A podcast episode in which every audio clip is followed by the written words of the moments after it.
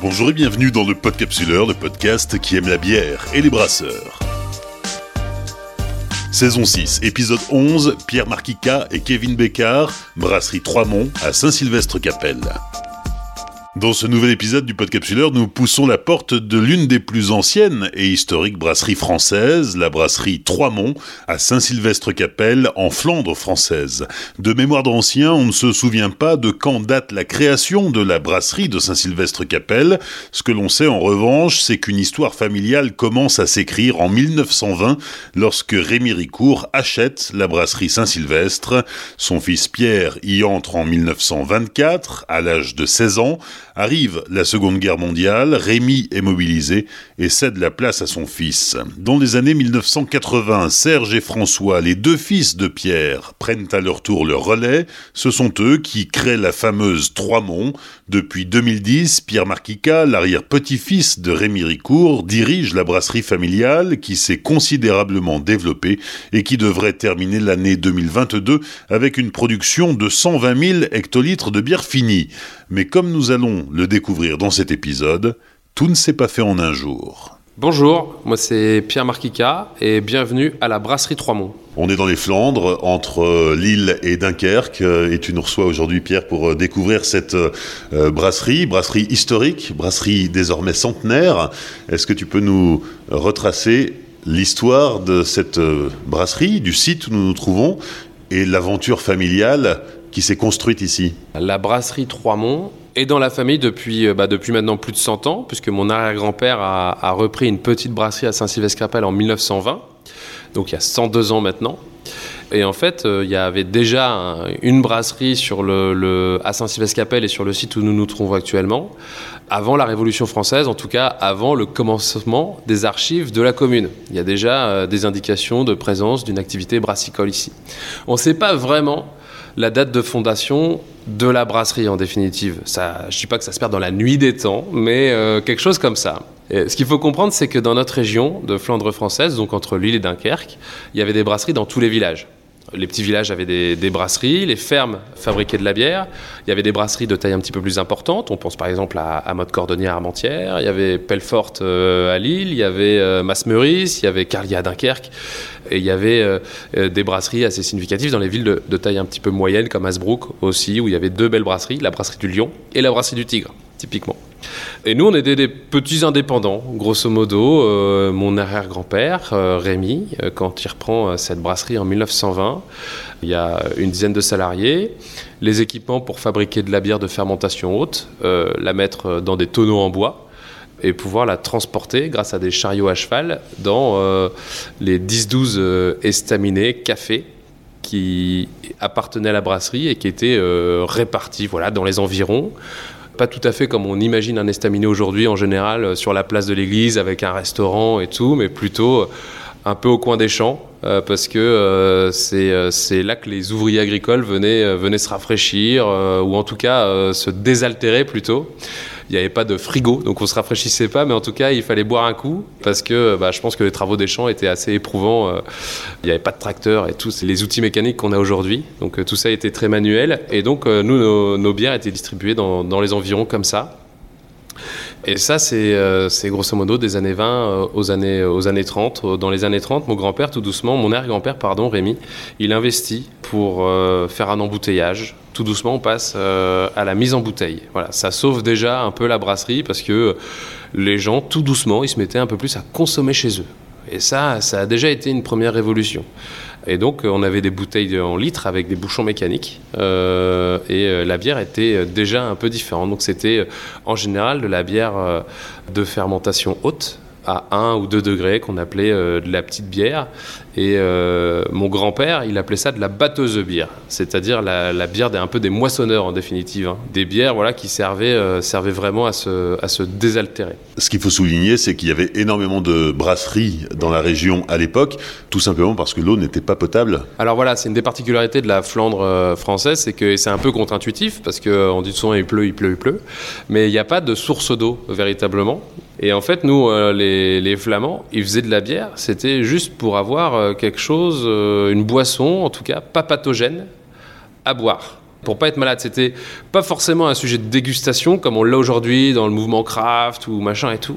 Euh, c'était plus un sujet de santé publique. C'est pour ça d'ailleurs qu'il y avait de la bière dans les écoles, euh, il y avait de la bière un peu partout, mais c'était pas de la bière à 8 degrés, c'était vraiment de la bière à 1 degré, 2 degrés. Pour info d'ailleurs, le saint patron des brasseurs, il s'appelle Saint Arnoux. C'était un, il était évêque euh, dans le, bah, autour de Champignol hein, à Nancy au XIIe siècle, quelque chose comme ça. C'est pas très précis, mais euh, grosso modo, il avait dit aux fidèles euh, arrêtez de boire de l'eau croupie dans les mares, les fossés et les puits, buvez de la bière.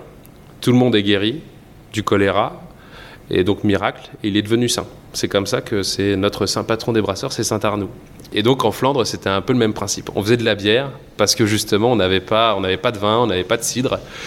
Par contre, on faisait pousser du houblon, on avait de l'orge de brasserie et on pouvait faire de la bière. Et donc euh, voilà, c'est un produit fermenté qui n'est pas pathogène pour l'âme, c'est pour ça qu'il y avait des brasseries un petit peu partout. Et donc à partir des années 30, je reviens à l'histoire de la brasserie un petit peu. À partir des années 30, voilà, on passe à la mise en bouteille, on fait un forage, bon, qui donne pas euh, énormément d'eau, mais euh, ça nous permettait d'éviter de brasser avec justement euh, l'eau des mares et des fossés, parce que c'est ça, l'histoire de la brasserie ici. on prenait l'eau où, on en trouvait quoi. Mon grand-père, lui, il est né en 1924 et il se retrouve quelques mois, le directeur de la brasserie en 1940 à 16 ans parce que euh, Rémi Ricourt, qui avait déjà fait la Première Guerre mondiale, est remobilisé pour la Deuxième.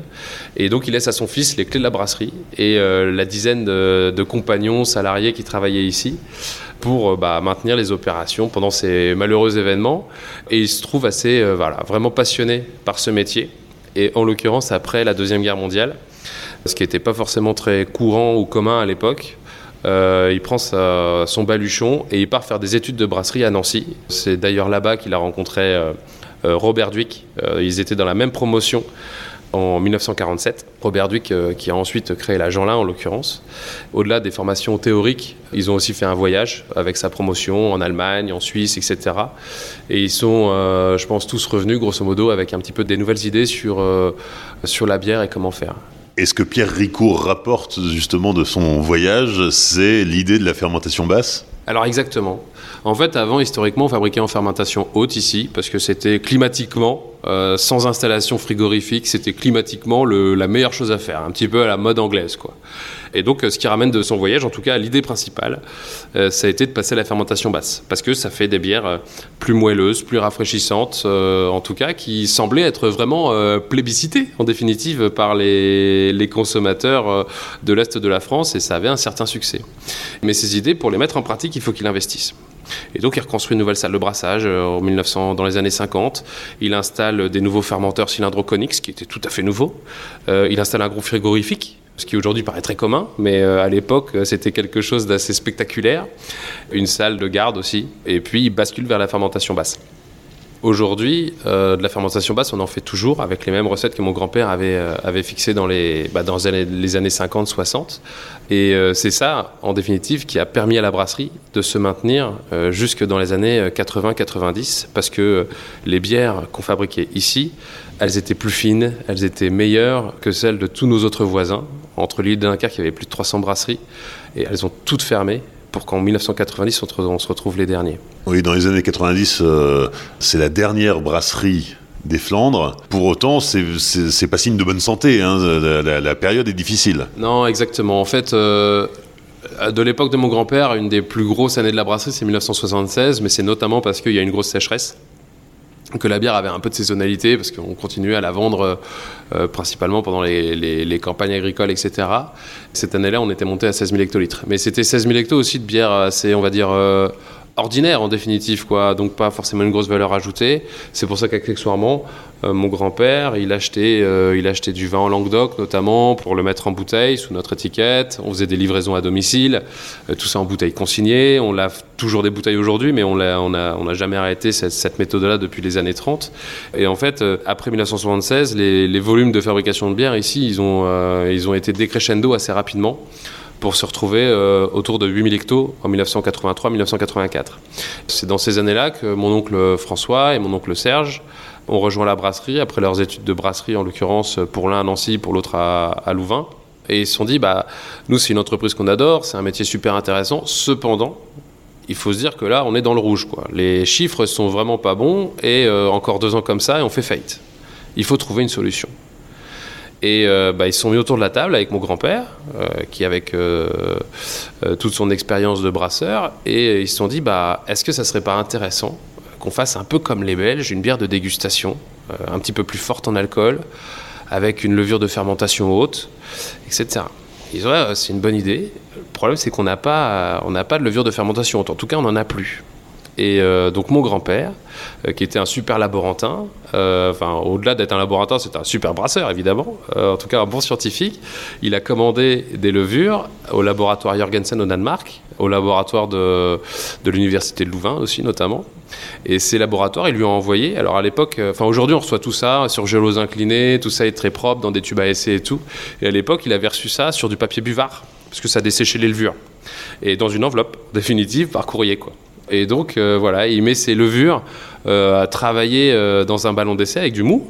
Et puis elle se, réveille, elle, elle commence à refermenter, à s'activer, et puis on lance un premier brassin. Un premier brassin de, nous qu'on appelle la bière nouvelle, en fait une bière de printemps, à 8 degrés d'alcool à l'époque, une bière blonde de dégustation. Et puis c'est tout de suite un succès en fait, en définitive. Les gens euh, les gens plébiscitent ce produit, on le vend en plus un, peu plus cher et ça fait un produit de dégustation. Et, euh, du coup, on se dit, ben, belote et rebelote, il faut continuer. Donc euh, l'année suivante, on relance le brassin en 1984 et puis. Le point, c'est de se dire, ok, c'est déjà une bière qu'on a fait, on peut pas l'appeler que c'est une bière nouvelle, donc on va essayer de lui trouver un nom. Ici, on est à côté de l'abbaye euh, du Mont des Donc, euh, la première idée, c'était de se dire on va faire une bière d'abbaye du Mont des on va aller voir les moines. Donc, les moines, ils n'étaient pas d'accord, ils voulaient pas. On s'est dit euh, il faut peut-être s'inspirer de notre histoire. Mon arrière-grand-père, Rémi, lui, avec ses chariots à cheval et ses tonneaux, il pouvait jamais aller livrer au-delà des trois monts qui entourent la brasserie le Mont des le Mont Cassel et le Mont des Récollets. Parce que c'était trop dur à monter pour les chevaux trop difficile à descendre avec les fûts vides, les pavés, etc. Et c'était un peu dangereux, ça glissait. Et on s'est dit, avec cette bière-là, il faut qu'on aille au-delà des trois monts. Et puis, euh, c'est comme ça qu'elle s'est appelée euh, Trois Monts en définitive. Et ça a été un petit peu le début d'une euh, renaissance, encore une fois, de la brasserie, qui en 100 ans a eu des hauts et des bas. Toi, tu arrives à la brasserie en 2010 après avoir fait euh, une école de commerce, tu venais du, du, monde de la gestion et c'est bien ce qui euh, a, contribué au, succès de la, brasserie Trois-Monts, c'est ton savoir-faire finalement dans ce domaine-là et puis euh, développement de la gamme, nouveaux objectifs, restructuration pour reprendre le flambeau familial et poursuivre l'aventure de la brasserie qui est avant tout une aventure humaine.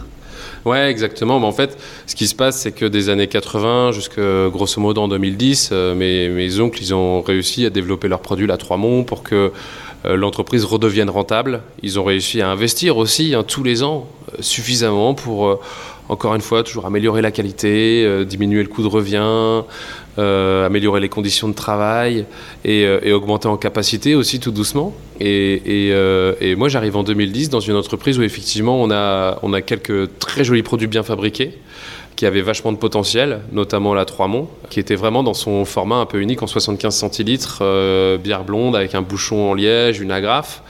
Du coup, on avait vraiment du potentiel. Donc euh, moi, c'est ce que je voyais, c'est je me disais, ok, mais il faut qu'on la mette en 33 centilitres, on peut faire des fûts, on peut peut-être aussi faire une bière, une triple, une ambrée, un machin, un truc voilà, je voyais un peu tout ça. Et bon, après, il faut pas tout changer du jour au lendemain. Il faut se poser, écrire une stratégie, une vision, poser, poser les ambitions, etc.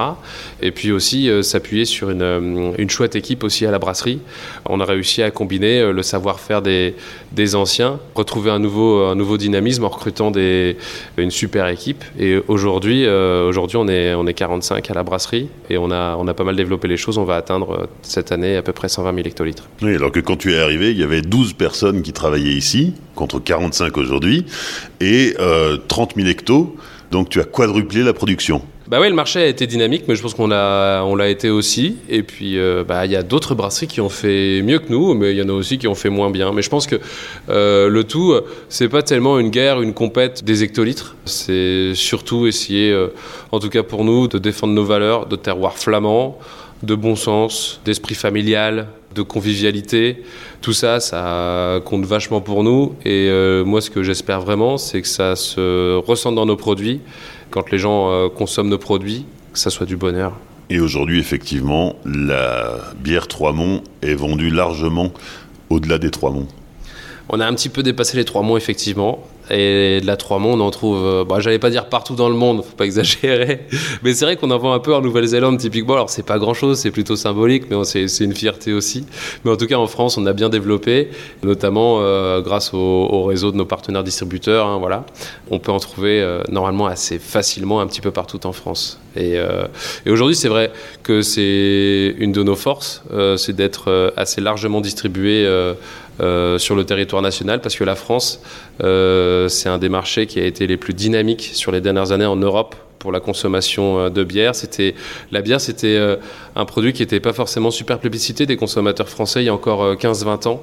Et, et, ça, ça s'est complètement inversé pour nous notre bonheur de, j'allais dire, de vieux brasseurs ou de, brasseries centenaires, mais aussi pour toutes les nouvelles brasseries qui se sont créées. Je pense que le soleil, euh, pour le coup, brille pour tout le monde et que chacun, avec euh, ses petites techniques, ses spécificités, euh, l'envie de faire des choses localement, eh ben, il y a vraiment plein de belles choses qui se créent. Et ça, ça fait vraiment de la richesse pour tout le monde, surtout pour les consommateurs, une super offre. Et euh, je pense qu'en définitive, euh, vraiment tout le monde y gagne. Et c'est une vraie force du marché français par rapport à d'autres pays.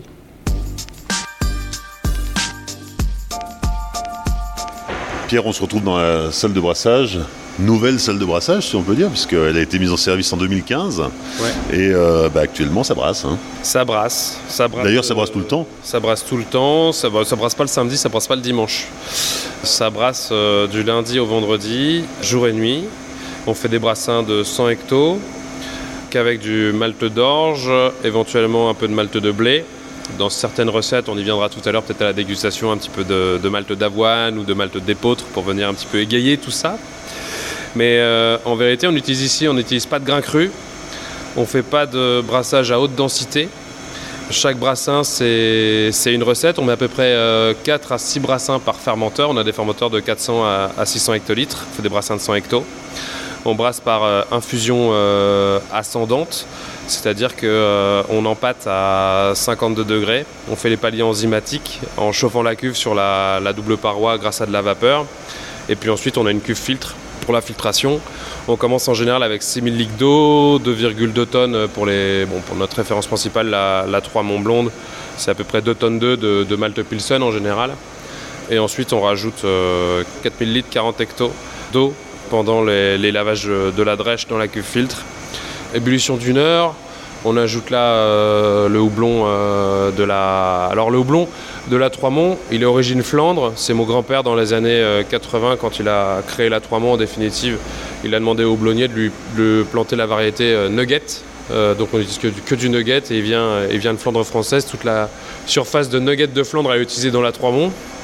Et après l'ébullition d'une heure, en passant au whirlpool, refroidissement en échangeur à plaque. Et puis après oxygénation et ajout de levure, on envoie en fermenteur.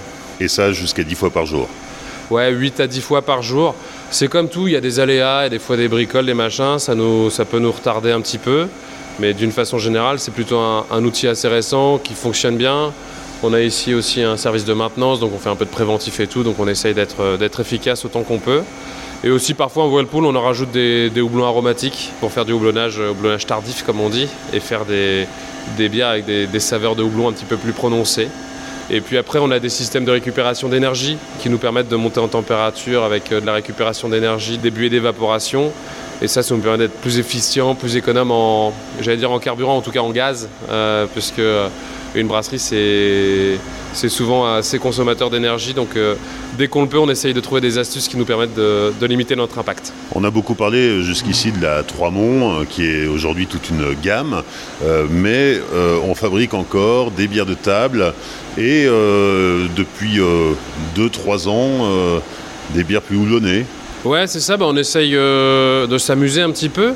À la fois, en fait, on a une brasserie ici. On est assez tradit hein, dans la dans la méthodo. On a des techniques modernes, mais des méthodes euh, vraiment ancestrales que mon grand-père avait avait définies pour le coup, qu'on retrouve de toute façon dans la littérature brassicole, comme dans le bouquin de Jean Declercq des années 60 en définitive, on n'a pas inventé grand-chose. Hein. On fait juste que répéter des recettes qui ont été définies déjà par des, par des précurseurs.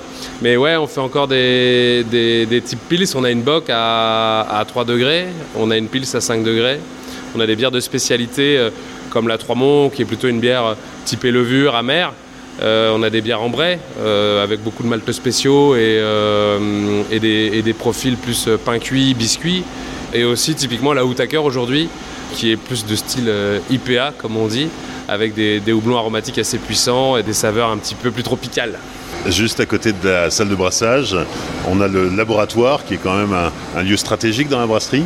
C'est vachement important d'avoir un laboratoire et un contrôle qualité. Un laboratoire euh, bien équipé avec des bons outils et puis euh, du staff compétent aussi. ici, on fait un petit peu de microbiologie, donc on vérifie euh, qu'il n'y ait pas de, bactéries qui se développent dans nos produits qui pourraient donner un mauvais goût à la bière. On fait des analyses physico-chimiques donc on contrôle que c'est le bon degré d'alcool, la bonne couleur, la bonne tenue de mousse, les bons gaz dissous, etc., etc. Et on fait des tests organoleptiques aussi. Et ça, c'est un mot un peu pompeux pour dire qu'on fait des dégustations en définitive, parce que c'est ça le plus important à la fin. Est-ce que euh, quand on déguste la bière, quand bien même euh, le cahier des charges et l'analyse qu'on fait, elle n'est pas tout à fait en ligne, est-ce que gustativement on s'y retrouve? Et c'est aussi ça qui compte vachement. À un moment donné, le brasseur, il doit goûter la bière. C'est ça qui est vachement important. Tout comme le malteur, il doit mettre la, main dans le grain, le brasseur, il doit, il doit goûter sa bière à différentes étapes. Et c'est pas toujours fun hein, parce qu'on boit de la bière à, température ambiante qui n'est pas finie de fermenter. C'est pas, euh, on n'est pas vraiment euh, toujours au coin du bar. Ça c'est ça c'est pas vrai. Mais c'est aussi comme ça qu'on éduque le palais et qu'on essaye euh, bah, d'affiner en définitive et, et, mieux maîtriser nos productions au quotidien. Là Pierre, on vient de descendre quelques marches et on est sous la salle de brassage. Qu'est-ce qui se passe ici? Bah, il se passe euh, beaucoup de tuyaux, des échangeurs à plaques, des pompes, des vannes, tout ça c'est automatique. La salle de brassage elle est supervisée euh, par des techniciens de fabrication, des brasseurs en définitive, mais euh, le gros des opérations est automatique. Donc évidemment, dès qu'il y a un petit truc, il faut, être présent, il faut ajouter le houblon, il faut faire des contrôles qualité, etc.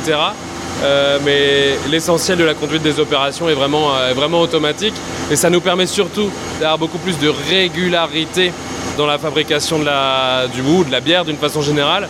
Parce qu'il y a encore 7 euh, ans, dans l'ancienne salle de brassage qu'on avait en cuivre 100%, manuel, moi ça m'est arrivé à titre personnel de, laisser bouillir une heure et quart et pas une heure parce que j'avais oublié, j'étais au téléphone et machin, j'avais un rendez-vous et on revient, on ferme les vannes. Euh, ça m'est arrivé que les cuves débordent, ça m'est arrivé plein de trucs. Quand on n'a pas toujours un chrono autour du cou, il y avait des, y avait des, petits écarts. Quoi. Donc euh, aujourd'hui, c'est beaucoup plus précis. Et je pense qu'on a beaucoup gagné en qualité, en régularité sur nos, sur nos produits et aussi en efficacité, en efficience en définitive.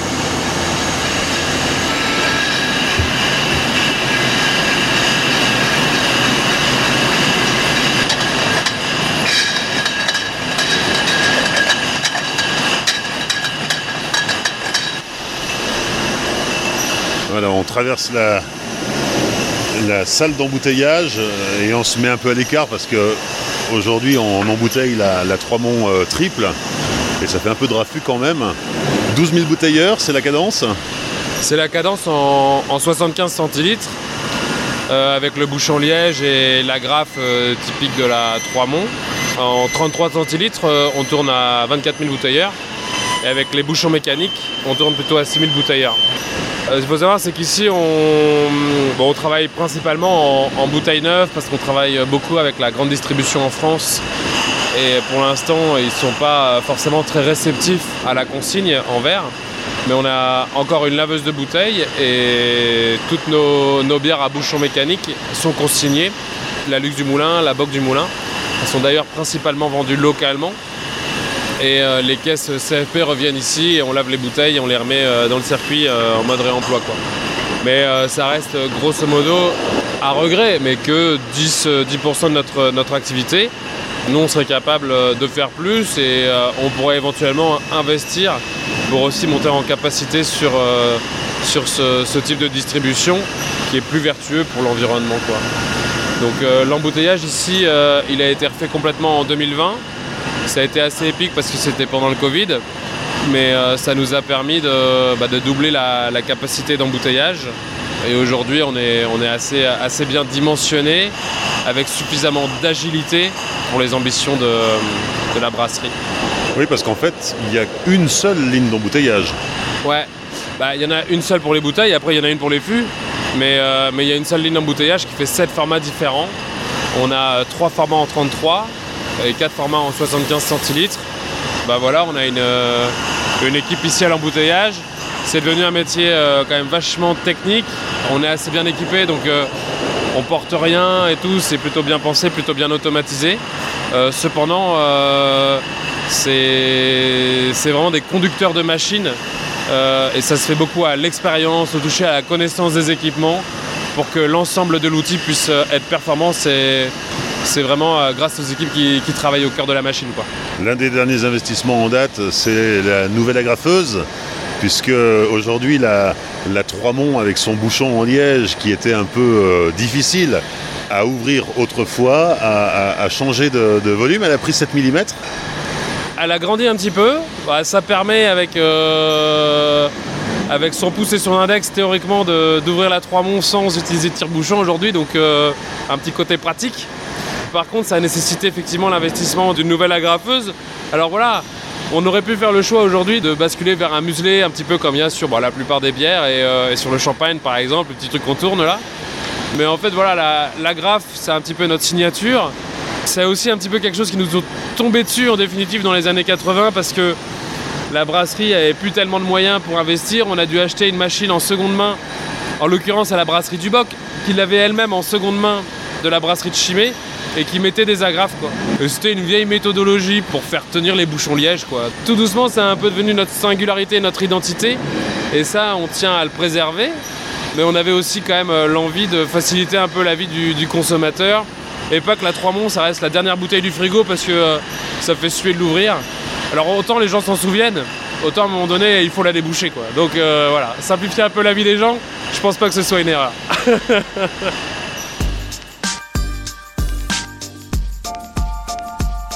Pierre, on est ressorti de la brasserie, on a traversé euh, la, rue qui longe euh, la brasserie pour se retrouver en face dans la houblonnière. Alors la houblonnière, c'est un, nouveau projet, ça fait maintenant 4 ans. D'abord un demi-hectare, puis un, un hectare supplémentaire. Euh, c'est quoi le projet? Bah déjà, le projet, c'est euh, d'accompagner un petit peu la réintroduction, la réamplification, j'allais dire plutôt, euh, des surfaces de houblon dans, les, dans le nord de la France. Euh, en Flandre française, il y a eu jusqu'à 250 hectares de houblon. Et dans les années euh, 2010, on était tombé à une trentaine d'hectares. grâce à quelques, j'allais dire, des irréductibles gaulois ou des irréductibles houblonniers plutôt, de la coopérative des houblons du Nord, qui ont maintenu cette culture et, euh, et qui fait qu'on a encore ce, savoir-faire bah, dans le secteur, dans la région. Euh, et puis c'est une chance pour des brasseries comme nous de pouvoir s'approvisionner localement, puisqu'historiquement ça a toujours été le cas, mais c'était potentiellement un risque que ça ne le soit plus. Moi j'avais une petite surface ici juste à côté de la brasserie, un, terrain de 0,5 hectares. Et on s'est dit, bah voilà, pourquoi pas planter une houblonnière? Alors on n'y connaissait pas grand chose et heureusement que la coopérative des houblons du Nord nous ont accompagnés, aidés pour, euh, bah, pour essayer de, faire les choses de façon euh, la, plus cohérente possible. Et, euh, puis, puis aujourd'hui, on est en- en conduite, en conduite biologique. On a deux variétés, le cascade et euh, le magnum, donc une variété aromatique pour le cascade une variété amérisante pour le Magnum. Et puis, euh, bah, ça nous permet euh, de faire des, déjà la 3 Mont bio. Ça, c'est, ça, c'est un premier point. Mais aussi d'autres bières qui sont pas forcément bio, mais ou, dans laquelle on utilise le, houblon de la brasserie, notamment la bière de printemps, la bière nouvelle, parce que euh, bah, avec le cascade, ça donne un profil aromatique intéressant. Et moi, mon envie, c'est aussi de me dire, ouais, essayer de développer cette idée de goût du terroir. On a les conditions climatiques de l'année, on a plus ou moins de, de maladies dans, dans le houblon, on a plus ou moins de, de chaleur, plus ou moins de pluie, etc. Et ça va toujours donner des, des profils aromatiques euh, un petit peu différents. Et ben moi, c'est ça que j'ai envie de faire faire découvrir aux gens, c'est de transporter notre houblonnière dans leur verre et jusqu'à leur papille pour dire voilà, ça c'était les conditions climatiques un peu de l'année et ça donne ça comme, euh, comme saveur en espérant voilà, que ce soit toujours fin, équilibré et sympa à boire. Un petit peu comme le vin. Dire voilà, c'est le millésime 2018, 2019, 2020 parce qu'il y a eu de la pluie, il y a eu du soleil, il y a eu ci, il y a eu ça. Et pour quelques bières, on va, on va un petit peu procéder comme ça, des bières, des bières éphémères en tout cas. Donc euh, c'est l'idée d'offrir aux gens un petit peu de, terroir flamand et les faire voyager un petit peu.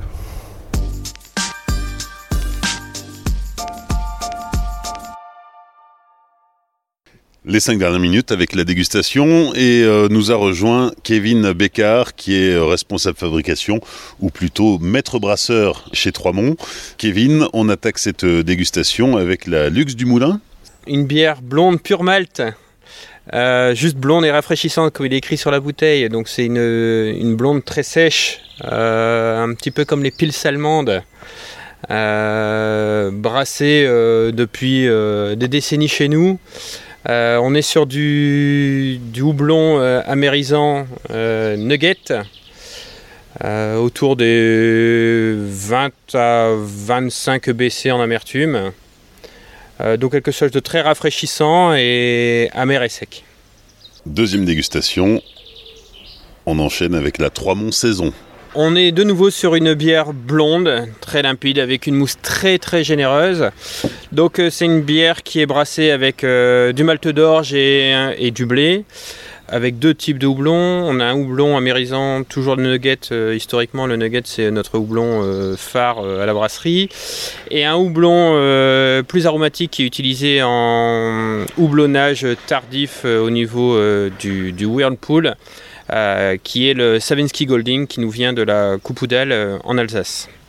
Donc au nez, on a quelque chose de très frais, très, très floral. Euh, à la dégustation. Donc la même chose, on a quelque chose d'assez amer, et avec euh, vraiment le, le Savinsky qui, qui, ressort au niveau de, ses saveurs, euh, son côté un petit peu, un petit peu agrume, un petit peu euh, floral. C'est quelque chose aussi de nouveau de, très, très désaltérant et très flatteur au niveau, au niveau du palais. Troisième dégustation, Kevin, on enchaîne avec la Trois Monts Héritage. Alors, c'est en soi une petite gamme au sein de la marque Trois-Monts euh, qui a été lancée à l'occasion du centenaire de la brasserie. C'est ça. Euh, donc euh, l'idée c'était sur trois recettes de mettre en avant chaque matière première constituante de la bière.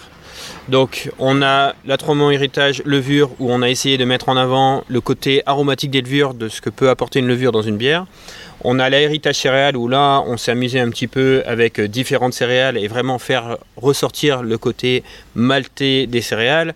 Et on a la, troisième euh, qui est l'héritage houblon où là, on s'est un petit peu amusé avec euh, différentes sortes de houblons, avec du dry hopping, etc. Donc on a choisi là pour la dégustation l'héritage céréal. Donc on est sur une bière à 9 en alcool, on est sur un mélange de 4 céréales maltais, donc orge, avoine, épeautre et blé.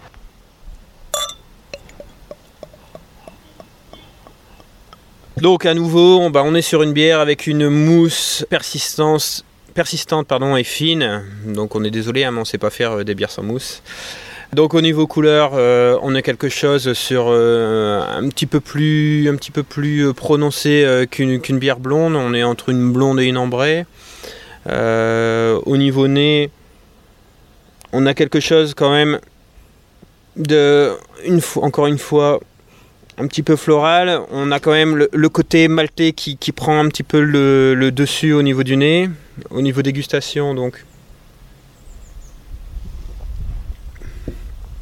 Donc là, on sent qu'il y, a vraiment de la matière. Hein, euh, le, côté, le maltais ressort très bien. On a quelque chose de, très doux, très onctueux, assez, agréable euh, en bouche.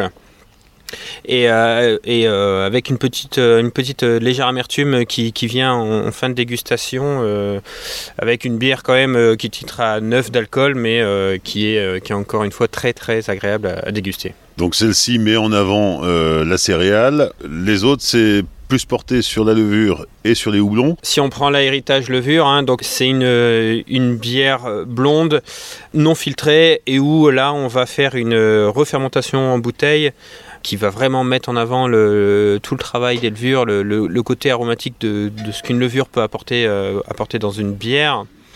Pour l'héritage houblon, donc on a travaillé avec euh, différents houblons, donc du Mistral, du Savinsky Golding, du Chinook, pour vraiment mettre en avant le côté floral, le côté herbacé euh, des houblons, pour que ça prévale vraiment au niveau du goût sur, euh, ce, ce qu'est du houblon dans une bière. Il y a une dimension pédagogique dans tout ça pour euh, présenter aux consommateurs ce que sont les différents ingrédients de la bière? Bah, C'était clairement ça notre, volonté pour les 100 ans. On s'est énormément posé de questions sur. Euh, ben, on, veut, on, veut, on voulait sortir une gamme, une gamme de, de bières pour les, les 100 ans et euh, on s'est un petit peu posé des questions en se disant mais la bière c'est quoi? Ben, La bière c'est bon, de l'eau, c'est c'est de la levure, c'est du houblon et c'est des céréales.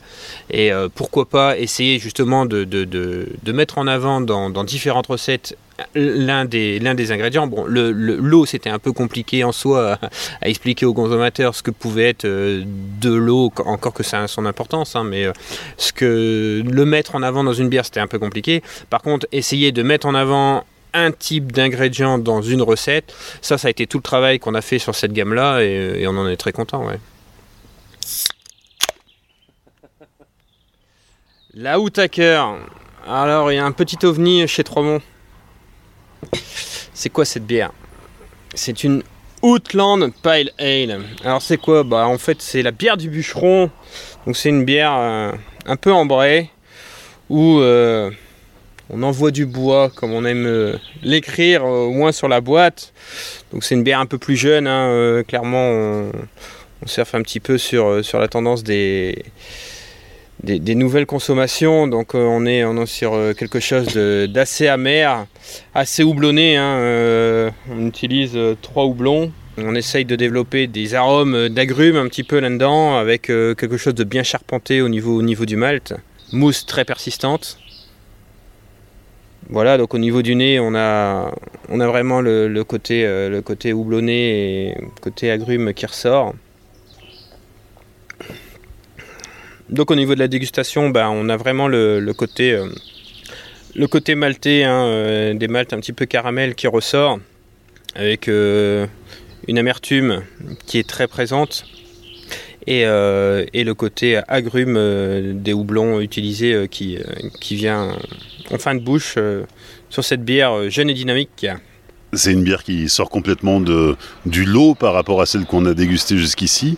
Euh, c'est quoi l'ambition de la brasserie à, travers euh, cette référence? Il y a deux choses. C'est vraiment une bière qui sort du lot dans le sens où euh, Déjà au niveau du format, on est parti sur, sur une boîte. Donc chez nous, ça c'est très très nouveau et c'est pour aller, aller conquérir un nouveau marché jeune qui, bah, qui a cette référence de, bah, d'emballage. Euh, c'est quelque chose au niveau design, on a quelque chose de très coloré, très très fun. On a un, petit bonhomme là avec euh, une barbe en forme de cône de houblon. On n'est pas loin des IPA euh, sans en tomber dans les travers. Hein. On, est, on est sur quelque chose qui reste quand même assez équilibré et assez buvable et où on a envie, on a envie d'y retourner quand on a bu la première gorgée. C'est quoi le Outland Ah, le Outland, c'est le pays d'ici, c'est le pays de la brasserie, euh, c'est le pays du bois. C'est pour ça que c'est tout, tout, ce côté, euh, ce côté euh, la bière qui envoie du bois avec un bûcheron, etc. Outland, c'est pays du bois, quoi. On termine cette dégustation, Kevin, avec la bière nouvelle. Tout à l'heure, en compagnie de Pierre, on, visitait la houblonnière qui se trouve en face de la brasserie. Et c'est de là que vient le, le houblon qui est utilisé dans cette recette. Cette année, on s'est fixé le cap d'utiliser 100% des houblons euh, de cette houblonnière pour faire notre bière nouvelle, qui est en fait notre bière de printemps. Donc on a deux variétés de houblons là-dedans. On a euh, le Magnum pour le côté amérisant et euh, le Cascade pour le côté aromatique. Donc on est sur une bière blonde à 7,5 d'alcool. Quelque chose ben, très amer et très aromatique euh, sur le côté cascade, euh, quelque chose de très rafraîchissant, un petit peu citronné, un petit peu agrume encore une fois, qui a été vraiment un franc succès cette année. On est euh, sur un versement d'orge et, de blé, donc quelque chose d'assez, léger, d'assez gouléant pour le rafraîchissement de l'été. En guise de conclusion, Pierre, on peut parler de l'anniversaire, les 100 ans de la euh, brasserie Trois-Monts, 100 ans qui sont euh, célébrés avec euh, deux ans de, décalage, pour les raisons qu'on connaît. ce sera les 26 et 27 août à la brasserie. Qu'est-ce qui va se passer? Grande kermesse à la Flamande? Bah, c'est ça, c'est une grande kermesse, on veut en faire quelque chose de populaire et convivial. Alors c'est pas nos 102 ans, c'est nos 100 ans plus 2. Et donc au programme, c'est euh, déjà c'est des visites de brasserie parce que je pense que ça intéresse pas mal de nos fervents consommateurs.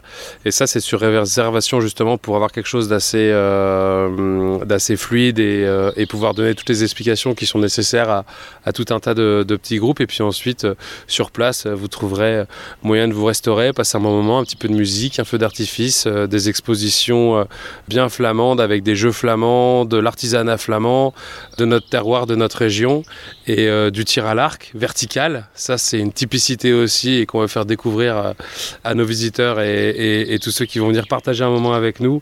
Et donc on vous souhaite la bienvenue le 26 et 27 août 2022 à Saint-Sylvestre-Capelle, à la brasserie. Et euh, j'espère qu'on se retrouvera à ce moment-là.